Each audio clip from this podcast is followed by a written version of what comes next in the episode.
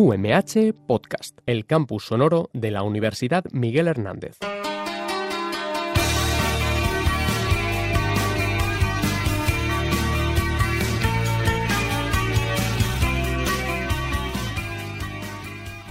Buenos días. Eh, perdón la tardanza eh, en empezar en el horario habitual de en este periodo de, de, de alarma sanitaria que estamos viviendo, pero eh, la conectividad que tenemos eh, en muchas zonas de España no es la que debería de ser y em,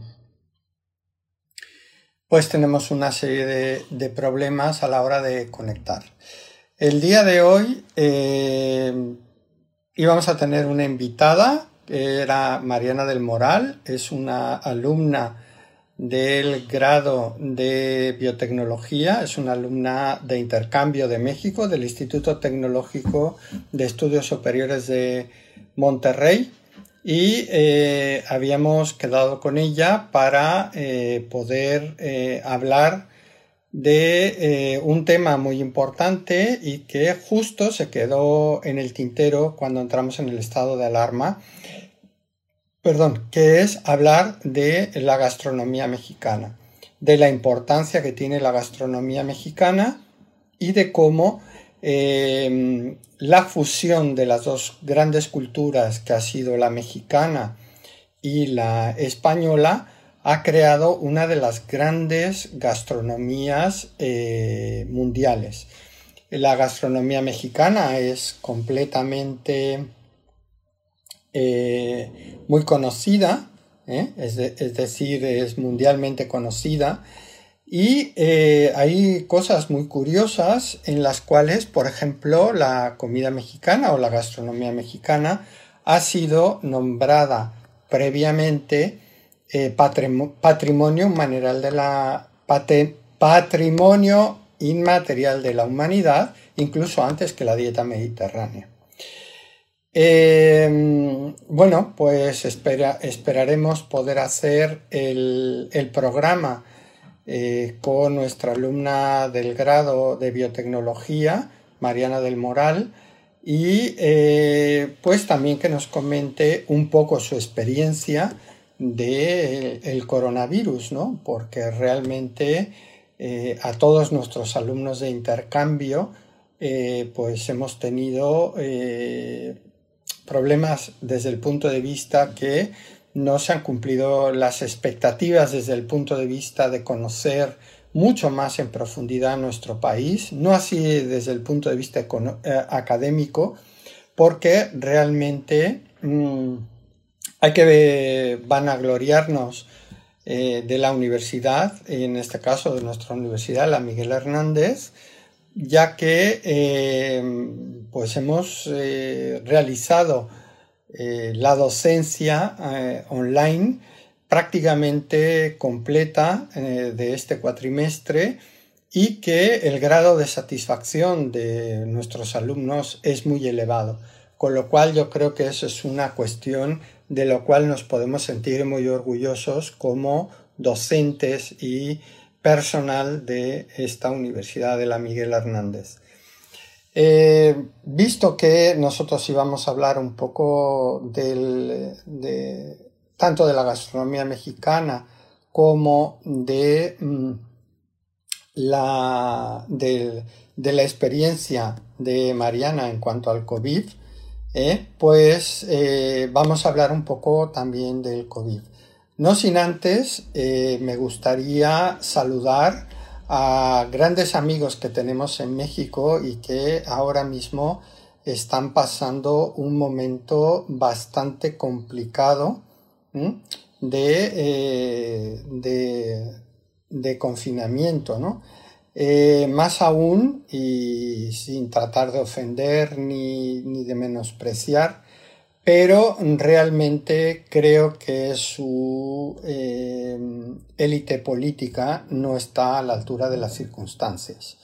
Es decir, eh, bien es cierto que todos han pecado casi de lo mismo, pero eh, decir frases como una estampa religiosa me va a proteger del coronavirus, pues digamos que no es lo más adecuado ni en los tiempos en los que estamos, ni a la altura ni categoría de lo que le corresponde a las altas esferas eh, gubernamentales de un país. Yo no me sentiría muy eh, digamos, representado desde el punto de vista que alguien me diga que eh, desde el gobierno me digan que una estampita me va a proteger y que sabiendo previamente la alta tasa de, contagios que ha habido en otros países como en Italia o incluso en España o en el Reino Unido, eh, nos digan que hay que darnos abrazos y que tenemos que seguir la vida normalmente. Yo creo que eso es una irresponsabilidad de un gobernante fomentar ese tipo de conductas como ha sido el caso de México. También me gustaría ah, saludar a mis grandes amigos que tengo en México y que durante todos estos años hemos ido eh, acrecentando por el gran intercambio cultural que hemos tenido y académico y de investigación que hemos tenido con nuestro país hermano que es México. Y entonces desde aquí que sé que muchas veces nos están escuchando quiero mandar un fuerte, un fuerte saludo y abrazo a María Rosa Carreras de Paz, Marisol Mijas Puch, eh, Xochitl Díaz Ontoya, María eh, Lourdes Pérez Chavela, a la doctora Pérez Chavela de la Universidad Autónoma Metropolitana, Adriana Aguilar Serrano de Vital Woman, también a Rosa María Acevedo de Chiago, es una empresa muy interesante que si nos permite que le hagamos una entrevista sobre cómo han utilizado la chía, eh, un alimento ancestral mexicano, en la elaboración de alimentos, Marco Antonio Méndez Girón, eh, Alfonso Valdivia Martínez, que trabajan en, eh, en, el caso de Alfonso Valdivia Martínez en, en una de las provincias o estado, como se, denomina en México, más industriales y que tiene una de las frutas más características de la provincia, que es la guayaba, una de las mejores guayabas que hay en, todo México. Gustavo Bustillo Armendaris, el doctor Gustavo Bustillo Armendaris, que eh, trabaja en la inulina eh, del, tequila, es decir, después de extraer el tequila, Em, el agave tequilero tiene una gran cantidad de, de inulina.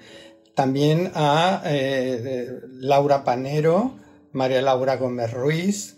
Em, son una gran cantidad de, personas que no me gustaría dejar en Ernesto Alatriste, Van Horsten, eh, que, em, que en estos momentos pues es un poco de apoyo eh, Silvia Hernández, eh, Marta Lazcano, eh, no sé, discúlpenme si luego se me olvidan, Beatriz Arnaiz, Beatriz Galindo, Alejandra Celorio Arrubarrena,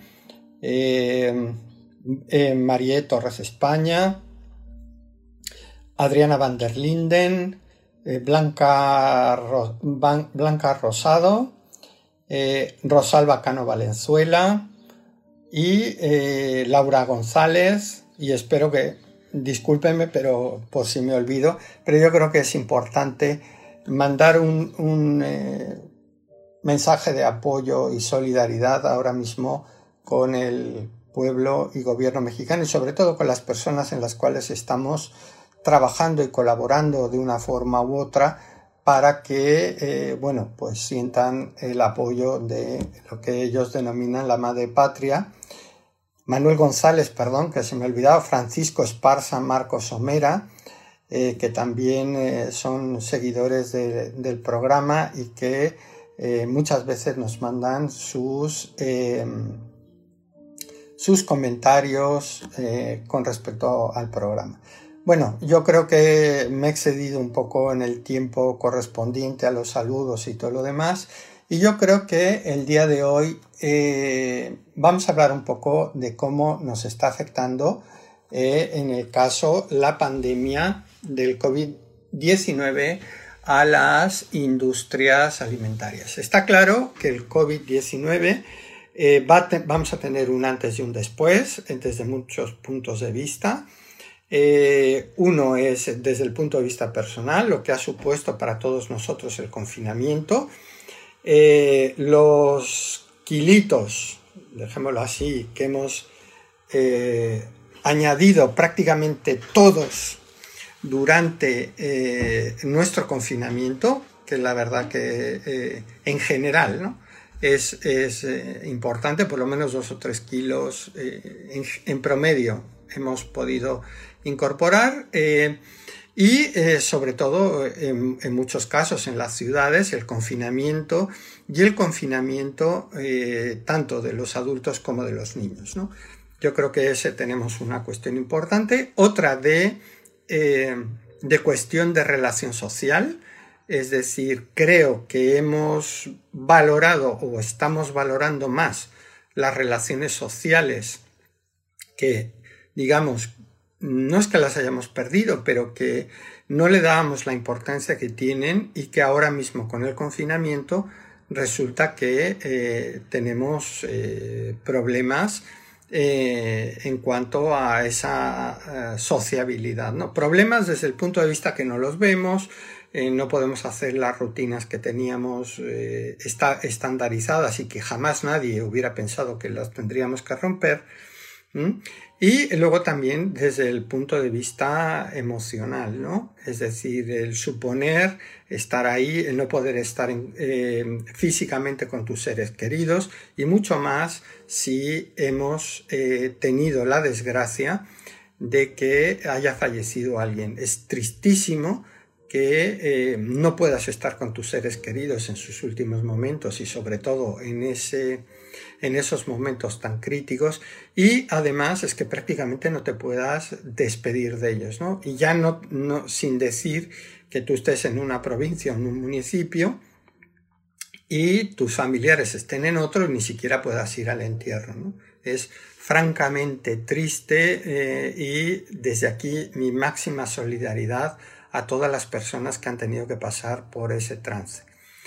Eh, sin entrar en cuestiones políticas, eh, yo creo que el luto que entramos estos días, el luto nacional, yo creo que ha llegado tarde y creo que deberíamos como sociedad valorar mucho más el trabajo de nuestros científicos, nuestros eh, médicos y personal sanitario, más que otras profesiones que realmente se han visto que no tienen eh, sentido, ¿no? Pagar verdaderas millonadas por eh, determinados eh, profesiones, digamos, como puede ser el fútbol, creo que está sobrevalorada y realmente el dinero debería de estar invertido realmente en la investigación científica y en la atención sanitaria. Y las pruebas nos remito, nadie nos ha pasado absolutamente nada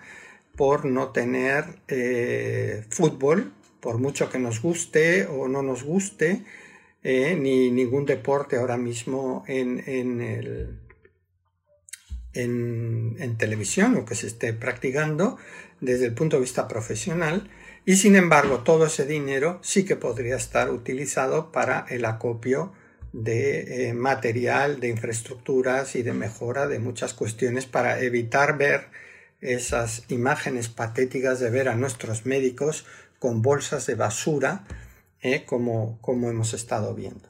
Yo creo que eso nos debe hacer muchas cuestiones importantes y debemos de reflexionar y a igual forma de pedir las responsabilidades que correspondan, si es que son meritorias de pedir, por eh, por em, irresponsabilidades a la hora del manejo de fondos de, eh, de, fondos de información relacionados con el COVID-19 y que posiblemente está claro que ahora no tiene solución, pero que eh, deberíamos de ser responsables y coherentes con la, la, acción o inacción que nuestros gobernantes hayan tenido en, esta, en, esta, ¿cómo se llama? en esta pandemia.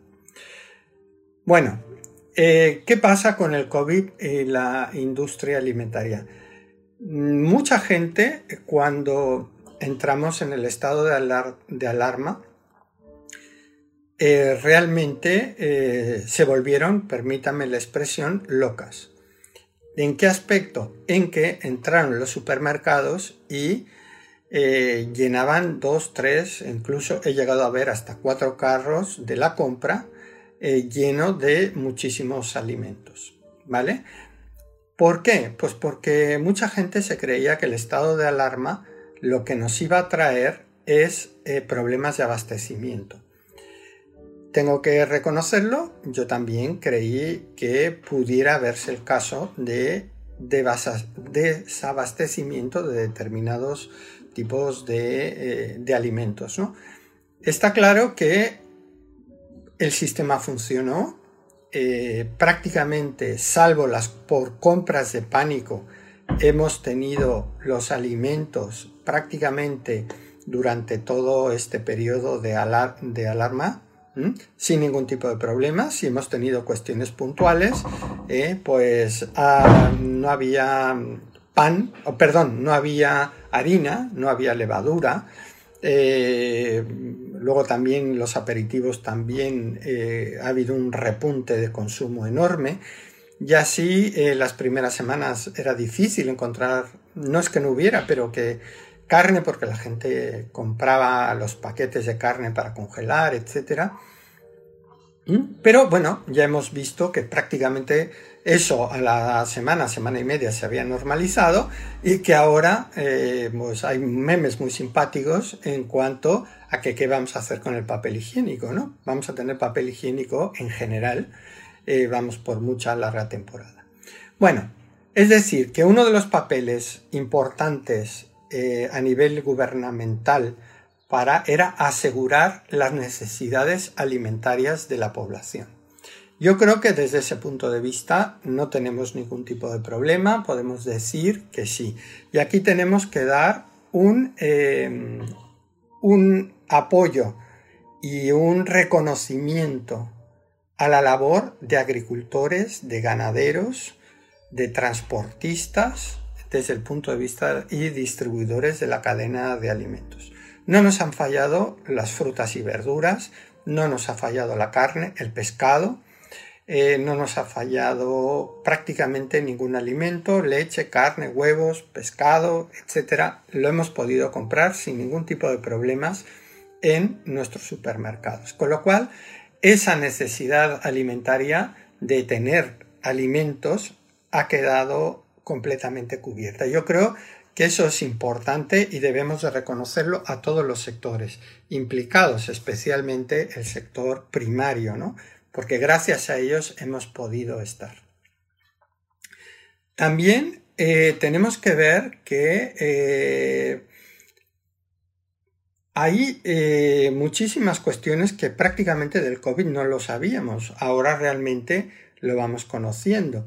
Y hay distintas cuestiones, por ejemplo, en el cual había gente que se creía que el alimento era capaz de transmitir el COVID. ¿no? Eh, tanto la EFSA, la OMS, la ONU, la FAO, eh, en, Sendo, en sus respectivas eh, páginas web, nos dicen por activa y por pasiva que los alimentos no son vehículo de contaminación del COVID-19. Eso sí, hay que tener una serie de precauciones ¿eh? pero que prácticamente podrían ser perfectamente eh, normales, eh, a lo mejor no en España, pero en otros países lo son, ¿no?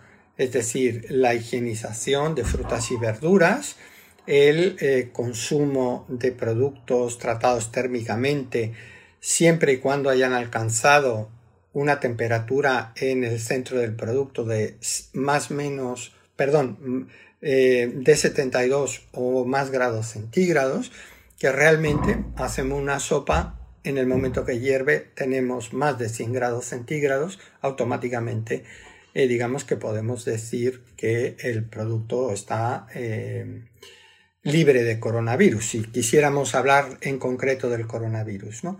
Obviamente con otros patógenos también, es decir, que ahí no hay nada nuevo en cuanto a lo que corresponde el, eh, el, coronavirus, ¿no?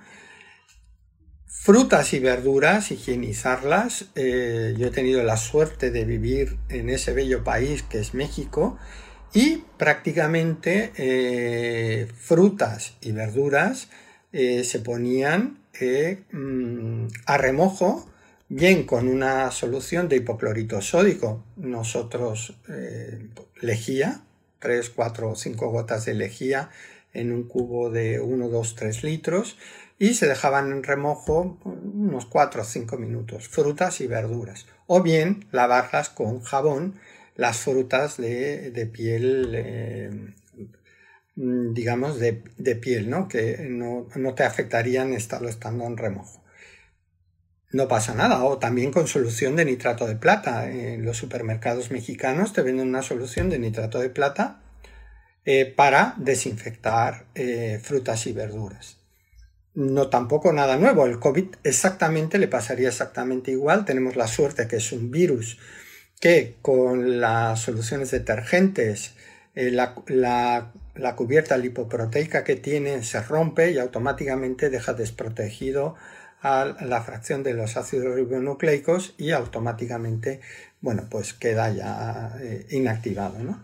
Con lo cual eso también es una cuestión importante. Ahí no hemos tenido ningún tipo de cuestiones extra de lo que es el, manejo del coronavirus. Lavarnos las manos eh, antes de manipular alimentos, eso es una norma de higiene normal, es decir, no tenemos nada nuevo de lo que estamos hablando. Mm, quizá entre comillas, eh, y, tampoco, es decir, si nosotros estamos enfermos, no deberíamos de preparar alimentos. A nivel eh, de restauración, si hay alguien con gripe o, alguna, eh, alguna, enfermedad, no debe de estar en, en la elaboración de alimentos. Pues es exactamente lo mismo que pasa con el COVID. Si alguien tiene el COVID, no. Las normas de, poner el codo, la parte interior del codo para estornudar, etcétera, pues también es que eso se hace normalmente en la industria de alimentos. No tenemos nada nuevo. La mayoría de la gente que procesa alimentos lleva guantes, alguna otra medida, y si no, también se lava y se desinfecta las manos con soluciones desinfectantes eh, específicas para ese tipo de cuestiones. Con lo cual, vuelvo a repetir, nada nuevo con el coronavirus. Es decir, no, no estamos eh, aumentando más eh, las medidas, ¿no? Sí que tendremos más precaución. Eh, también ya a nivel restauración se utilizaba ya en algunos sitios en los cuales utilizar el cubrebocas. Pues no viene de más, es decir, otra medida. Y quizá el cubrebocas y la forma en la que estamos entrando en los supermercados, yo creo que es quizá una de las cosas que sí que van a cambiar. Yo creo que el cubrebocas eh, llegó para quedarse eh, y em, será muy habitual eh, el que de ahora en adelante usemos el cubrebocas. incluso recomendable para muchos tipos de cuestiones. Tengan en cuenta que hasta que no tengamos la vacuna, eh, o algún tratamiento que evite la infección por coronavirus, distancia social, higiene y el uso del cubrebocas, yo creo que eh, es la mejor forma de combatirlo. Es una pena que el cubrebocas haya llegado tarde a nuestra, eh, nuestro nuestra forma de eh, relacionarnos. Yo creo que hubiéramos reducido desde mi punto de vista, mi humilde punto de vista, mucho la incidencia de, mm, enfermos si hubiéramos utilizado previamente el cubrebocas. Hay países que prácticamente lo instauraron, incluso ciudades en Italia, como fue, creo, si no mal recuerdo, Venecia, en el cual eh, lo empezaron a utilizar y la incidencia es mucho más baja que tenían otras zonas italianas. Bueno, pues eh, el cubrebocas les digo que yo creo que ha llegado para quedarse. En las industrias, por supuestísimo, porque ya muchas de ellas utilizaban cubrebocas.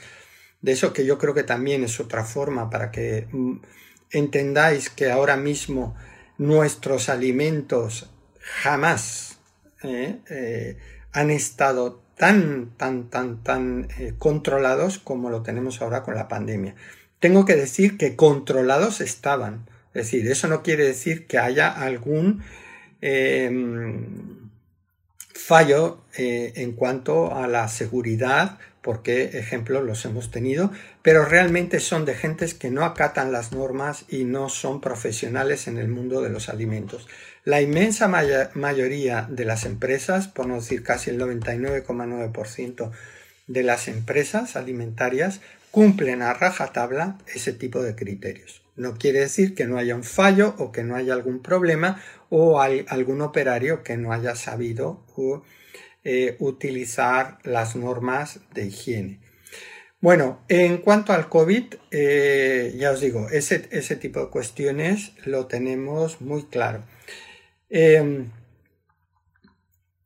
creo que también otra cuestión importante que ha, salido ahora a la luz en cuanto al COVID es la soberanía alimentaria. Es decir, la factibilidad que nosotros tenemos de poder eh, surtirnos internamente de, alimentos que sean elaborados dentro de nuestro propio país. Yo creo que eso es uno de los grandes eh, fortunas que como país tenemos. Tenemos una potentísima industria alimentaria, tenemos un campo altamente tecnificado y que eh, con unos controles de calidad enormes, con lo cual yo creo que también esa parte de soberanía alimentaria es importante. Bien es cierto que eh, muchas veces importamos muchos alimentos, efectivamente. Y, eh, pero en caso de una pandemia como la que tenemos ahora, nosotros debemos de depender estrictamente de lo que nosotros producimos. Yo creo que es el momento también de dar valor, como dije, al campo, eh, al papel que han tenido nuestros agricultores y que creo y debería nuestros gobernantes, del color que sea, entender que el futuro lo tenemos en gran parte en nuestra industria alimentaria. Pero no solamente en la producción, sino en el I más D más I. Es decir, yo creo que tenemos la oportunidad idónea para aprovechar ese enorme recurso que tenemos de alimentos en España, que es variadísimo y quizás sea uno de los mejores de toda Europa por no ser el mejor, y que deberíamos de invertir en I más D más I para que nuestros, nuestros productos sigan siendo exportados y que además con la calidad y seguridad que ya los tienen. Y sobre todo, el dar valor económico a nuestros productores. Creo que si hubiéramos descapitalizado, como hay muchas zonas de España, dígase Galicia, en cuanto a que el campo se ha despoblado y ha dejado de ser productivo, si no le damos valor a nuestros productos, nosotros vamos a depender del extranjero. Y ante un cierre de fronteras, un área productiva que se haya abandonado no se levanta de un día para otro. Yo creo que debemos de proteger nuestro entorno, por supuesto, el medio ambiente, pero también que eh, no ver, como vemos muchas veces cuando vamos en las autopistas, grandes extensiones de terreno abandonado con árboles, sean cítricos, sean almendros, sean olivos, abandonados en los cuales eh, prácticamente están muertos y que tardaron 15 o 20 o 30 años en ser productivos.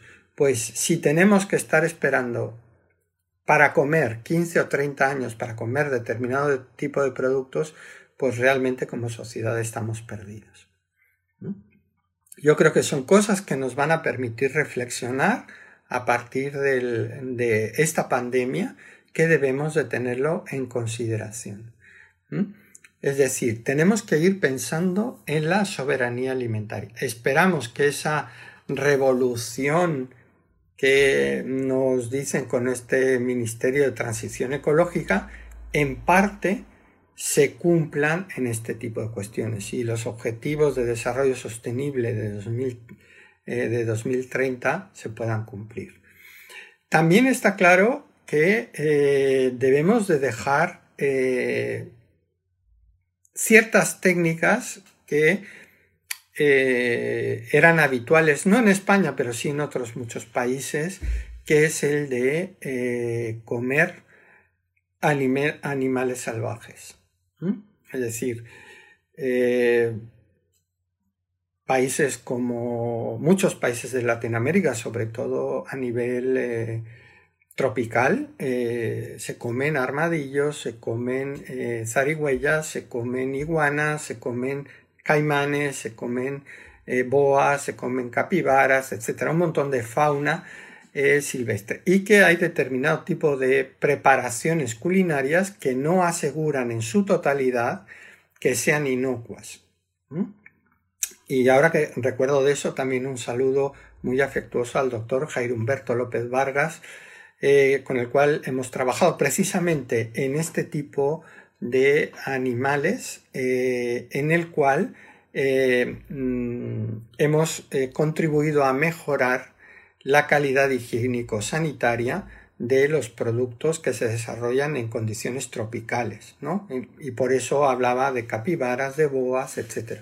Yo creo que eso es muy importante para tratar de romper eh, esa posible eh, infección de determinados virus o bacterias eh, de este tipo de animales y que puedan entrar al hombre si no tenemos las debidas precauciones. Está claro que nosotros en, en nuestro entorno generalmente pues nuestros eh, animales proceden de mataderos con un control higiénico sanitario por parte de veterinarios oficiales y eh, podemos considerar que prácticamente la carne de mataderos oficiales es sana y segura.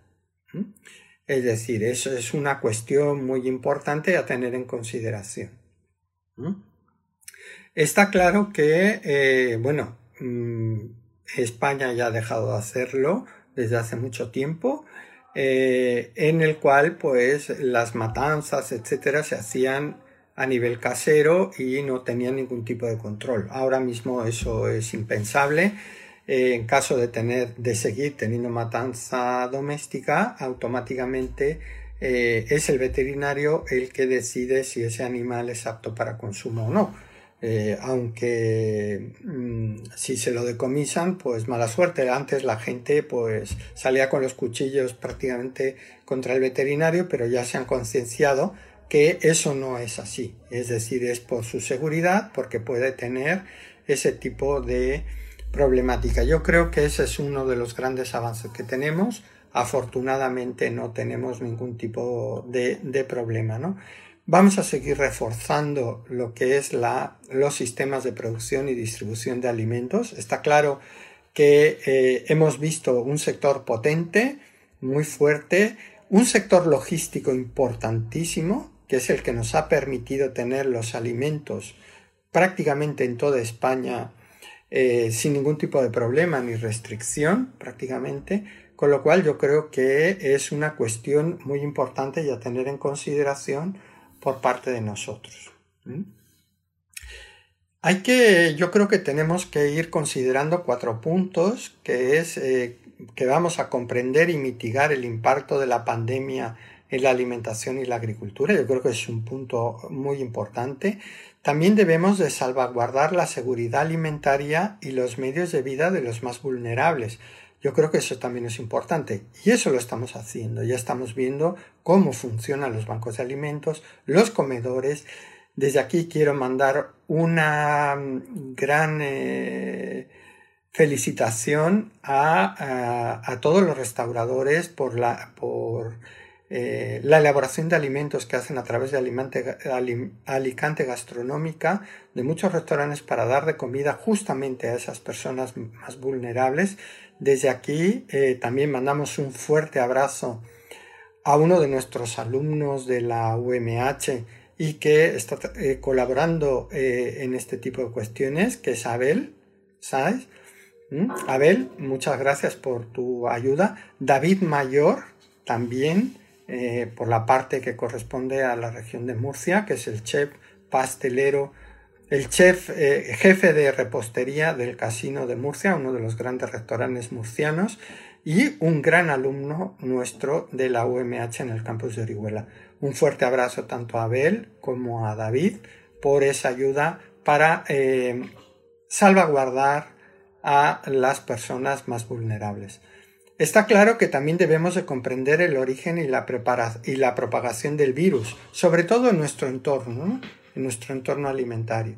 Y otra cuestión importante es garantizar un enfoque unitario, unificado de la salud, ¿no? Es decir, lo que en términos de la FAO le llama una salud. Y esa una salud se refiere no solamente desde el punto de vista de la eh, sanidad, de la sanidad pública, la producción y comercialización de alimentos y otra cuestión muy importante que ahora empieza a tener consideración, que es el medio ambiente. Yo creo que eso es importante y es un, un punto muy a destacar por parte de los organismos internacionales que afortunadamente están trabajando de forma conjunta la ONU, la OMS y la FAO, así como también, por ejemplo, la de energía nuclear, en la que están trabajando precisamente para ayudar a la erradicación del, del coronavirus. Luego en otros programas podemos hablar perfectamente del papel que tienen cualquiera de ellos en el COVID. Eh, bueno, mm, agradecer vuestra presencia aquí, eh, saludar a nuestra alumna mexicana que por cuestiones de la tecnología no se ha podido eh, no se ha podido conectar para que hablásemos con ella. Y eh, pues nada desear que se cuiden mucho no cometan las barbaridades que estamos viendo ahora mismo en la mayoría de los restaurantes y cafeterías en los cuales ni la distancia, ni el uso de cubrebocas, ni otro tipo de medidas de protección y de seguridad se están llevando a cabo. Esperemos que eh, no haya un rebrote enorme precisamente por esas imprudencias y cuídense mucho y eh, les mando un cordial y afectuoso saludo a nuestros integrantes de Radio UMH que todos estamos en teletrabajo y a todos ustedes por estarme escuchando en este programa de salud y bienestar a través de la alimentación. Que tengan un buen día.